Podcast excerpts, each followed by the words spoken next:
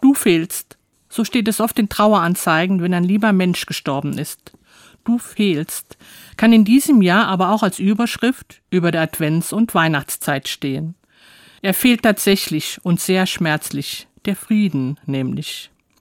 Im letzten Jahr kamen bei kriegerischen Konflikten rund eine Viertelmillion Menschen ums Leben, allein 100.000 jeweils in Äthiopien und in der Ukraine. Das war die höchste Zahl an Opfern seit 30 Jahren. Der Frieden fehlt auch in unseren Tagen. Denken wir nur an den Nahostkonflikt. Bilder von Hass und Gewalt, auch in unserem Land, flackern abends über unsere Bildschirme und machen deutlich, der Frieden ist weit weg.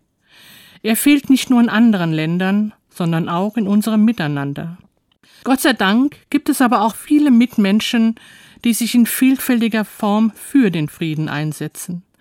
In einem Kirchenlied heißt es Frieden gabst du schon, Frieden muss noch werden. Hilf, dass wir ihn tun, wo wir ihn erspähen.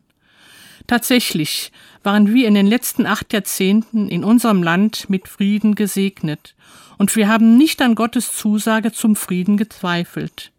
Jetzt aber müssen wir uns wieder anstrengen, dass der Frieden bleibt. Heute Abend hören Christinnen und Christen in der biblischen Botschaft des Weihnachtsgottesdienstes die Zusage Gottes Friede auf Erden.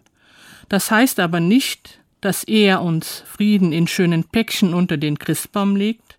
Es heißt vielmehr, dass er uns in all unseren Bemühungen um Frieden unterstützt. Denn es gilt, Großes beginnt im Kleinen, auch der Frieden.